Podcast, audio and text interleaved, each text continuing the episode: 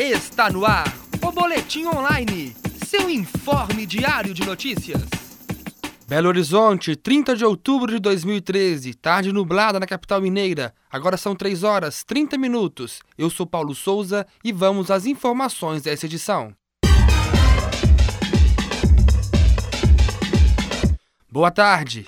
A partir de hoje já se encontra disponível no portal do INEP o gabarito das provas do Exame Nacional do Ensino Médio, Enem. A divulgação do resultado individual final vai ser feita na primeira semana do mês de janeiro, com data a ser definida.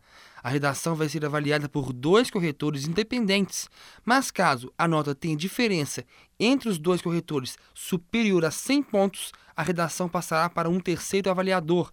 Se a diferença permanecer, a redação vai ser avaliada por uma banca de especialistas. Mais de, neste ano, mais de 5 milhões de pessoas inscritas realizaram o Enem. partir do dia 1 de novembro, os donos de imóveis de BH que juntaram notas fiscais eletrônicas podem entrar com pedido para que seja dado o desconto no IPTU 2014. Para que possa pedir o desconto, é preciso fazer um cadastro e seguir as orientações no site www.pbh.gov.br barra BH Nota 10 até o dia 30 de novembro. Começou hoje e vai até amanhã às 9h20 da noite a eleição para o DA Jomis. Durante o período de inscrições de chapas, apenas uma foi montada e recebeu o nome de Decola 13. Possui 19 integrantes distribuídos em cinco núcleos: político, acadêmico, financeiro, sociocultural, estrutural, administrativo e esportivo. O candidato à presidência é o aluno de jornalismo Leandro Vita Costa. Todos os alunos cadastrados no DA têm direito de votar. Aconteceu na manhã de hoje, na sala multimeios do prédio 13, o primeiro debate para as eleições do colegiado do curso de Comunicação Social. Concorre ao cargo de coordenador do colegiado de coordenação didática do curso de Comunicação Social, o professor Erso Sena.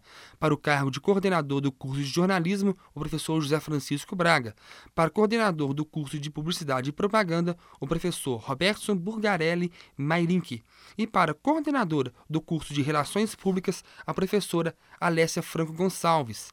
Para representar outro departamento, concorrem os professores Alisson Pereira Gomes, Bruno Vasconcelos de Almeida, Ideia Maria, de, Maria da Fonseca e Maria Esther Saturnino Reis.